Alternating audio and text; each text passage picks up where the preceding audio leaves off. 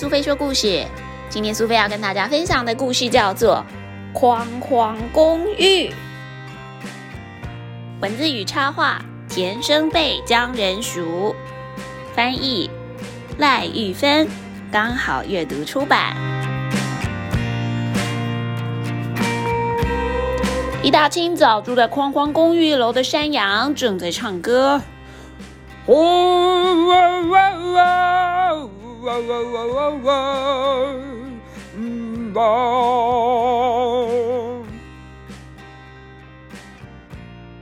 连续听了几天的噪音又开始了，这太吵了，我根本没有办法好好练习唱歌。原来二楼刚搬来了一位长颈鹿叔叔，因为房子实在太老旧，有许多地方都得好好整修一下。于是整天都听到钻墙的声音，或是在整修敲打的声音。嚯，墙壁钻不太过去，我再用力一点好了。嘟嘟。就连三楼正在熟睡的兔宝宝也被这个噪音吵醒了。不管兔妈妈怎么安抚，宝宝还是哭个不停。得赶快想办法把他哄睡才行。住在四楼的无尾熊爷爷写作写到了早上，他不断听到楼下传来宝宝的哭声，还有楼上传来的敲打声。他真的很怀疑，到底这些人都在做什么啊？住在五楼的熊伯母正在做运动，可是他的呼啦圈一直掉到地上，显然是不太会摇吧。啪啪啪啪的，呼啦圈掉地上的声音不断的传来。嗯嗯，嗯嗯，砖墙的声音。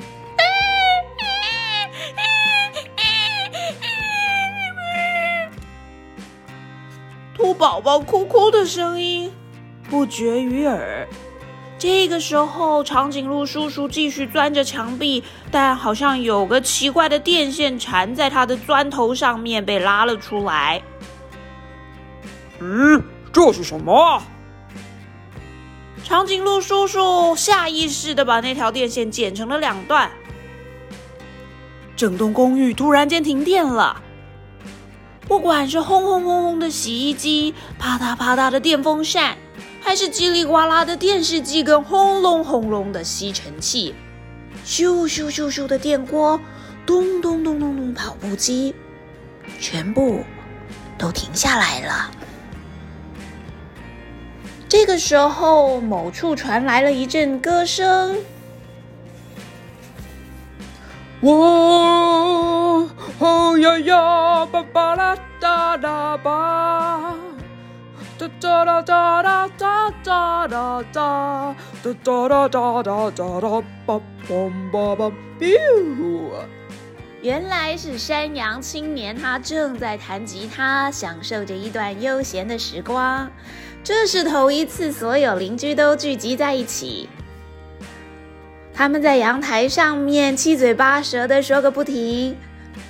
哎，我梦想有一天可以成为一个歌手，所以我很认真的练习呀。哎呀，我之所以会一直摇呼啦圈，是因为医生说我再不运动啊，太胖太胖就糟糕了啦。其实我也不是那么讨厌噪音，或许没办法忍受。不过离截稿日真的只剩下几天了，变得有点敏感，真的不好意思啊。我想把家里装修的很漂亮，嗯，大家应该都听到了我电钻的声音，真的是吵到大家了，抱歉抱歉。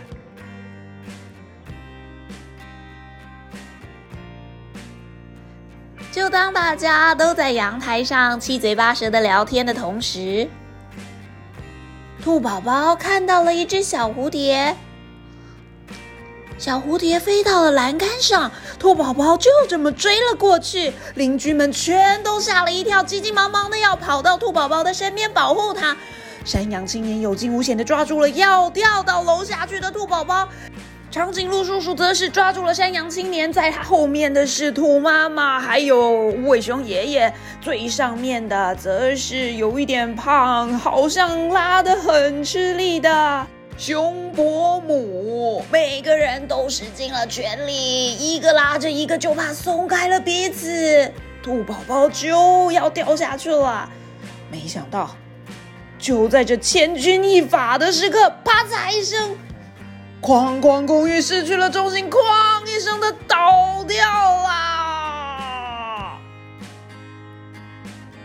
今天是星期六，长颈鹿叔叔忙着修理公寓的每一个角落，大家正在一起整修倒下来的框框公寓。看来是因祸得福了，因为粉刷之后的框框公寓看起来像是新房子一样，招牌看起来也很酷哦。兔宝宝很开心的想要听羊哥哥唱歌，熊伯母正擦着油漆呢。不过他显然是想到工作做完之后要吃饭，就很开心。无尾熊爷爷文章可能写完了，也加入了帮忙的行列，一起擦着油漆。大家努力替公寓想出了一个新名字，就叫做“星期六共居住宅”。这里充满了笑声，他们要把这里打造成一个天天都像星期六一样开心的地方。而这本来立着的框框公寓，现在倒下来变成全部都在同一个平面上，也就没有一楼吵到二楼，二楼吵到三楼的问题了。大家都住在星期六共居住宅里面，看起来很开心哦。